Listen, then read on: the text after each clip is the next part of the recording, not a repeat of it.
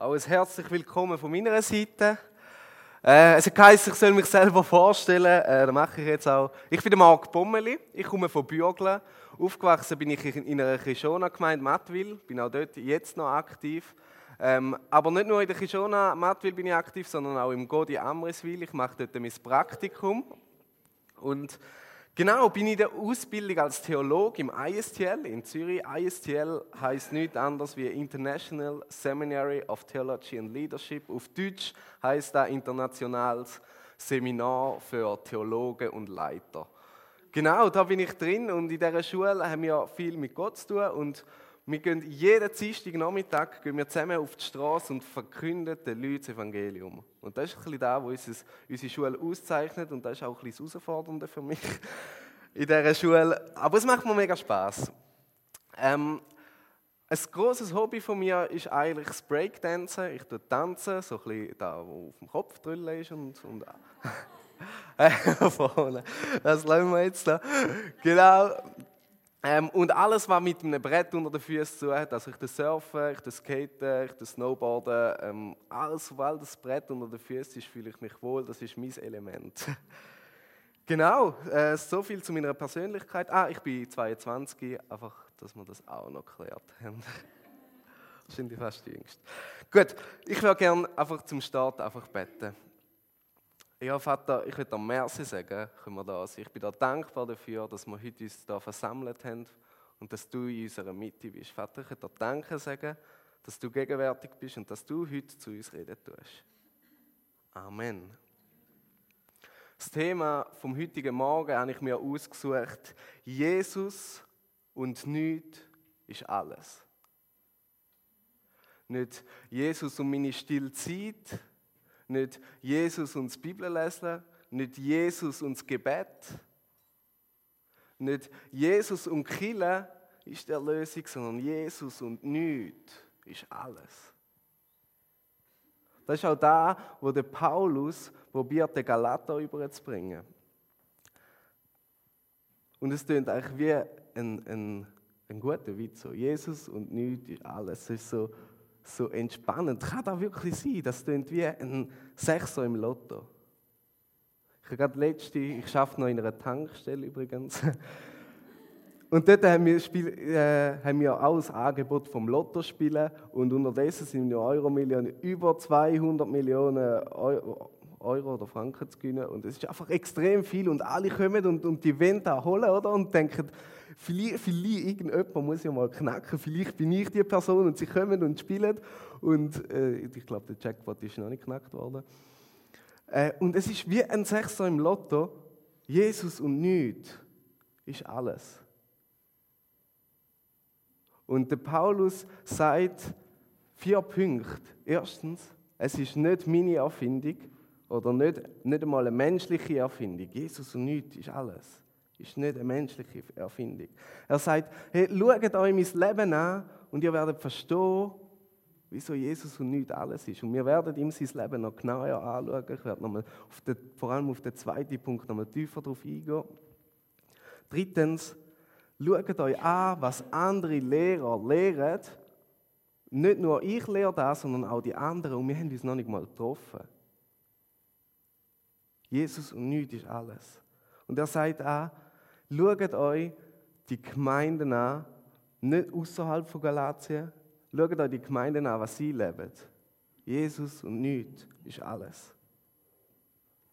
Ich werde einsteigen mit einem Vers aus Galater 3,3. Da hoppala, genau. Da innen steht, versteht ihr denn wirklich nicht? Ihr habt begonnen, ein Leben mit dem Heiligen Geist zu führen. Warum wollt ihr jetzt auf einmal versuchen, es, auch, es, es aus eigener Kraft zu vollenden?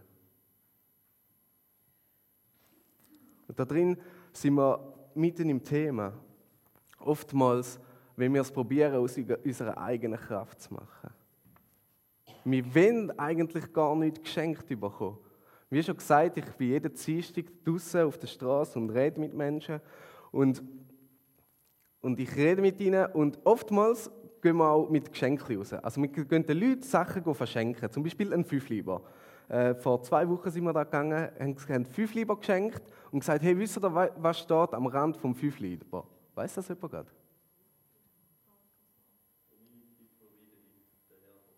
Ganz genau, der Herr versorgt. Wir gehen mit dem raus, schenken fünf Lieber und sagen, der Herr versorgt. Das steht auf dem fünf Lieber Rand. Geben das Zettel mit gottkennen.ch und viele kommen mit der Reaktion, nein, ich will das, oder was muss ich dafür machen? Und ich sage, ich schenke es dir, du musst ja nichts machen dafür. Und oftmals sind wir so auf Leistung aus, dass wir vom allein haben das Gefühl, wenn wir etwas geschenkt bekommen, müssen wir etwas dafür machen. Wenn ich etwas geschenkt bekomme, denke ich manchmal, oh nein, dann muss ich im nächsten, wenn ich etwas auf den Geburtstag geschenkt bekomme, denke ich, oh nein, dann muss ich an ihm seinem Geburtstag auch etwas Cooles schenken. Oftmals geht es doch so. Aber es ist ein Geschenk.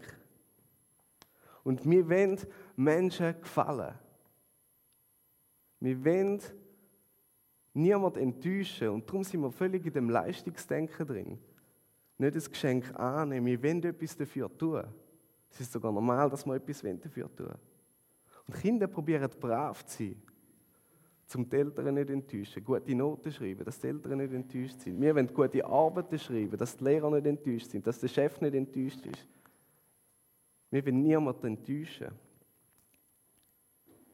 Und der Petrus ist auch in dem drin gewesen. Nicht der Paulus, der Petrus. Jetzt äh, wird es ein bisschen tricky, weil Petrus, Paulus tut man noch gerne verwechseln und in dieser Geschichte kommen wirklich beide vor. Darum, ich hoffe, ich das nicht verwechseln und ich hoffe, ich euch nicht verwirren. Also, der Petrus, folgende Situation. Der Petrus ist auf Antiochia gekommen und hat dort mit den Nicht-Juden an einem Tisch gegessen. Da ist zur Zeit von, von Jesus oder vor Jesus vor allem ist das nicht normal gewesen, dass ein Jude mit Nicht-Juden an einem Tisch ist. Der Petrus hat das gemacht und es hat niemand etwas dagegen gehabt. Der Paulus hat das gesehen und hat gedacht, ja, das ist okay, weil, weil wir stehen nicht mehr unter, unter dem Gesetz, sondern Jesus hat uns freikauft vom Gesetz und sagt, ja, das ist okay. Und dann kommen die Juden von anderen Dörfern und der Petrus hat seine Meinung geändert und er ist nicht mehr mit den Nicht-Juden an einem Tisch gekocht. Sondern er hat sich unter Druck gefühlt. Der Petrus hat sich verstellt, um den Juden gefallen, um sie nicht enttäuschen. Und der Paulus hat das wieder gesehen und hat gesagt, das ist Heuchelei, das geht gar nicht. Du verstellst dich vor den Nicht-Juden, da haltest du dich anders wie vor den Juden. Und er sagt, Paulus sagt an Petrus da, und doch wissen wir, dass der Mensch ähm, vor Gott nicht durch das Halten des Gesetzes gerecht gesprochen wird, sondern durch den Glauben an Jesus Christus allein. Paulus hat sich aufgeregt vor der Gesetzlichkeit von Petrus, weil er früher selber der gesetzlichste war. Schaut, es gibt zwei Arten von Leben ohne Gott. Ein Leben ohne Gott kann man zwei Arten definieren. Einmal ist es die Art, wo wir jetzt alle Kopfnicken werden zustimmen, und zwar die, ein bewusstes Nein sagen von Gott. Ein bewusstes sagen, vielleicht gibt es Gott, aber ich will nichts mit ihm zu tun haben oder sogar zu lügen. Gott gibt es nicht. Das ist ein Leben ohne Gott. Aber ein Leben ohne Gott kann sich auch bei uns Christen sehr gern einschleichen, ohne dass man es vielleicht merkt. Und zwar ein Leben nach dem Gesetz.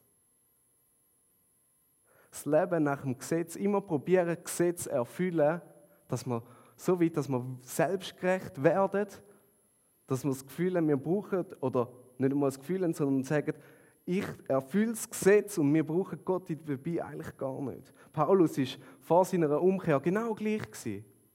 Er hat das Gesetz er hat das Gesetz eingehalten. Er hat das Gesetz so gut eingehalten wie wahrscheinlich kein zweiter Jude. Und er ist wirklich angestanden und hat gesagt, ich bin ein tadelloser Jude und dabei hat er Gott im Hintergrund vergessen. Er ist selbstgerecht worden. Und wir sind so oft auch in der Gefahr, zum selbstgerecht zu werden, zum probieren, einfach nur gut zu leben. Immer nur gut zu leben, gut zu leben, gut zu leben und vergessen dabei, dass ein Gott dahinter steht. Paulus ist selber der Strengste gewesen. Und er hat geschrieben im Galater 1,13, ich weiß sicher doch, wie ich als strenggläubiger Jude war, wie fantastisch ich die Gemeinde Gottes verfolgt habe. Ich tat alles, um sie zu vernichten. Und er hat das Gefühl gehabt, er ist korrekt, er ist der Beste, er ist der super Jude. Und er hat vergessen, dass ein Gott hinter dem Gesetz steht. Ich werde euch ein Bild, äh, ein Bild weitergeben. Da habe ich vom James P., er ist ähm, der, der Studienleiter von der Biola University in, in LA, also in Los Angeles, ist er der Studienleiter von einer mega großen Schule und ich habe ihn letztens getroffen und er hat mir gesagt, mit dem Evangelium ist es so wie mit einem Knochen und einem Hund. Und der Hund hat den Knochen im Maul und will ihn nicht loslassen. Und du sagst ihm, hey, Hund, es ist nicht gut, dass du den Knochen mit dir umtreibst. Das ist keine gute Nahrung für dich, das ist nicht gut für deine Zähne, das ist nichts Feins. Und der Hund macht keinen Wank. Egal wie oft das du ihm sagst. Und irgendwann fängst du dich an nerven und probierst ihm den Knochen aus dem Maul rauszuzerren. Und in dem Moment, wo du probierst, ihm da aus dem Maul rauszunehmen, fängt er an, noch mehr zuzupacken, noch mehr zuzubeissen. Und er hat mir gesagt, hey, schau, wieso fangen wir nicht an, am Hund ein Steak anzulegen und er wird vom allein merken, dass sein Knochen eigentlich gar nicht fein ist. Er fängt an, dem Steak zuerst mal umschnuppern, umschlecken, bis er dann in das saftige Steak reinbeißt. Ich habe gefunden, das ist ein sackstarkes Bild, James. Aber wie, wie wende ich das an? Ich bin zu ihm an, habe gesagt, hey, ich sehe so viele Sportler, so viele Surfer, so viele Tänzer, wo die Erfüllung im Tanzen oder im Surfen suchen. Und sie finden sogar für einen kleinen Moment, sie finden die Erfüllung in diesen Sachen. Sie haben einen Knochen im Maul und suchen die Erfüllung völlig dort innen und merken gar nicht, dass sie einen Knochen im Maul haben, obwohl ein Steak parat liegt. Und ich habe ihn gefragt, was sagst du so einem Mensch? Und er sagt mir etwas, wo, wo mich recht berührt hat. Er hat gesagt, hey, ich sage ihm gar nichts. Ich sage ihm gar nichts. Ich lebe ihm vor. Ich lebe ihm vor. Ein authentisches Leben. Der Paulus war ein Verfolger, ein Verfechter aber er hat die Umkehr gemacht. Paulus hat den Knochen im Maul gehabt und wie er selber sagt, es ist nichts Gutes gewesen, es ist Dreck gewesen. In einer, in einer Parallelstelle vom Galater, Philippa 3, 8 steht, ja, alles andere erschien mir wertlos, verglichen mit dem unschätzbaren Gewinn, Jesus Christus, meinen Herrn, zu kennen. Ich habe alles andere verloren und betrachte es als Dreck, damit ich Jesus Christus habe. Im Griechischen steht nicht das Wort Dreck, es steht irgendein griechisches Wort, ich weiß nicht, wie es heißt, aber man kann es auch übersetzen mit Kot oder Schießdreck. Ich erachte es als richtig schlecht. Da, wo ich dort das Gefühl hatte, es ist gut, ist, habe ich festgestellt, als ich ein Leben mit Jesus angefangen habe. Es ist so viel besser, es ist so ein richtig gutes Steak. Und das andere schaue ich als einen Knochen an, als Dreck, als etwas, wo ich nicht mehr zurückgehen will. Und zum, zum so etwas vorleben, so ein Steak können vorleben, wenn wir anfangen, authentisch zu leben. Es geht um eine lebendige Beziehung zu unserem Gott. Wir brauchen immer wieder und immer wieder Begegnung mit unserem Gott. Auch Gott ist Paulus begegnet und er hat ihn blind gemacht, damit er von seiner geistlichen Blindheit geheilt werden kann. Wir brauchen die Begegnung mit Gott und zum authentischen Leben müssen wir einfach einsehen, dass wir Fehler haben und wir müssen anfangen, zu unseren Fehlern zu stehen. Und das nicht nur unter uns Christen, sondern auch gegenüber Nicht-Christen. Dass wir anstehen und sagen, hey, ja, schau, mein Leben ist nicht perfekt, aber Jesus und nichts langt. Mein Leben wird nie perfekt sein. Der, der da innen hockt und sagt, mein Leben ist perfekt, gratuliere, aber ich glaube es doch nicht. Unser Leben wird nie perfekt sein. Und es ist nichts Schlimmes.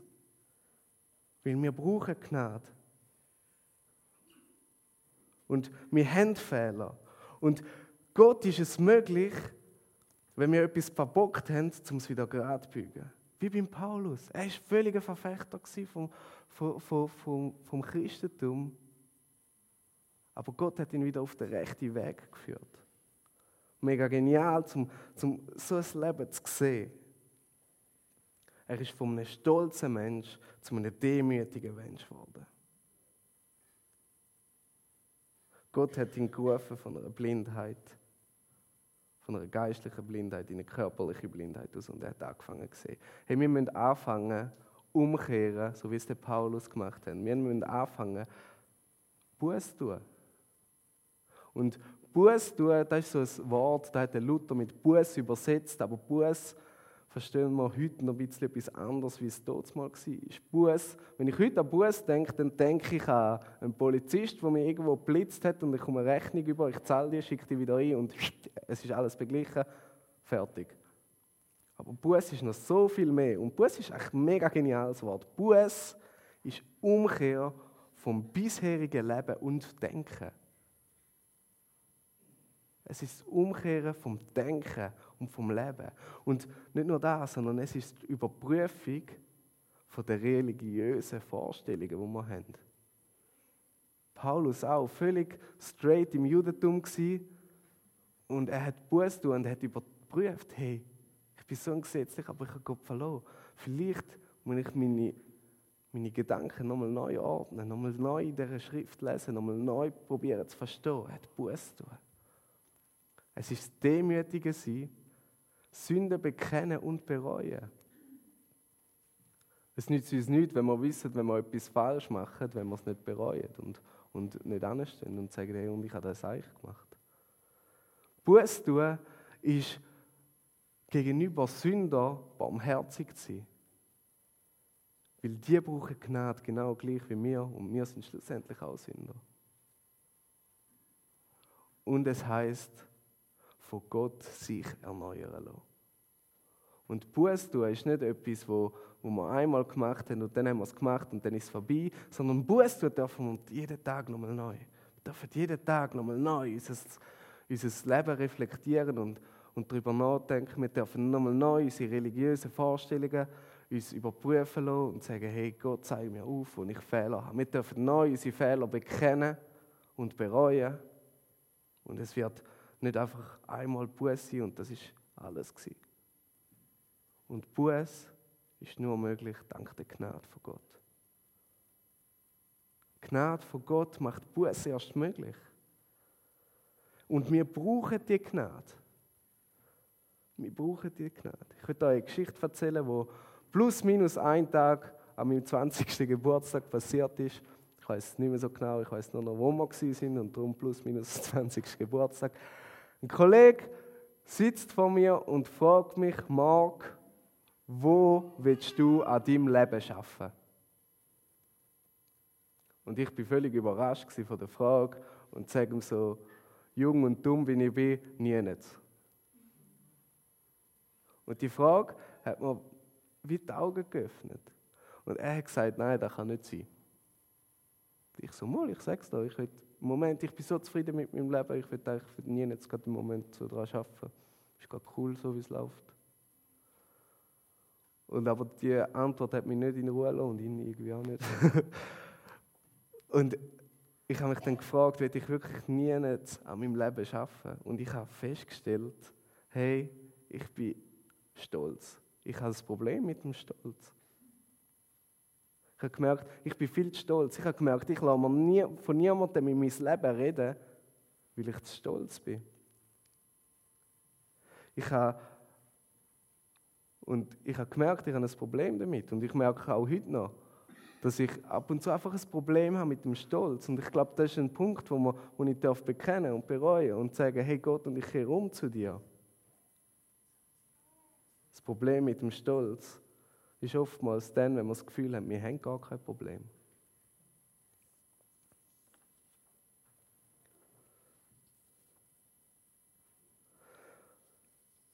Und wenn wir in dieser Gnade laufen, ist vielmals der Punkt, dass wir zurückkommen und Buße tun und umkehren zu Gott und, und auf die Gnade schauen, wo die, wo die Buße möglich macht. Und irgendwann nach dem dritten Mal Buß tun, stellen wir fest, hey, wir sind immer noch Sünder. Vielleicht nicht nach dem dritten Mal, vielleicht nach dem zehnten Mal, aber früher oder später stellen wir fest, wir sind immer noch Sünder. Und wir probieren krampfhaft, fangen wir an, wieder das Gesetz erfüllen. Wieder sagen, hey, und ich muss doch da loswerden und wir probieren, und wir probieren krampfhaft ein perfektes Leben führen. Und wir kommen wieder zurück, wo, wo von einem Leben im Gesetz. Und Petrus äußert sich genau zu dieser Frage im Galater 2, 18 und 19. Ich, ich mache mich vielmehr selbst schuldig, wenn ich das alte System wieder aufzurichten versuche, das ich schon abgerissen habe. Durch das Gesetz werde ich verurteilt, weil ich es nicht erfüllen kann. Ich aber bin mit, äh, bin mit Christus gekreuzigt worden, sodass ich jetzt nicht mehr unter dem Gesetz stehe, sondern für Gott lebe.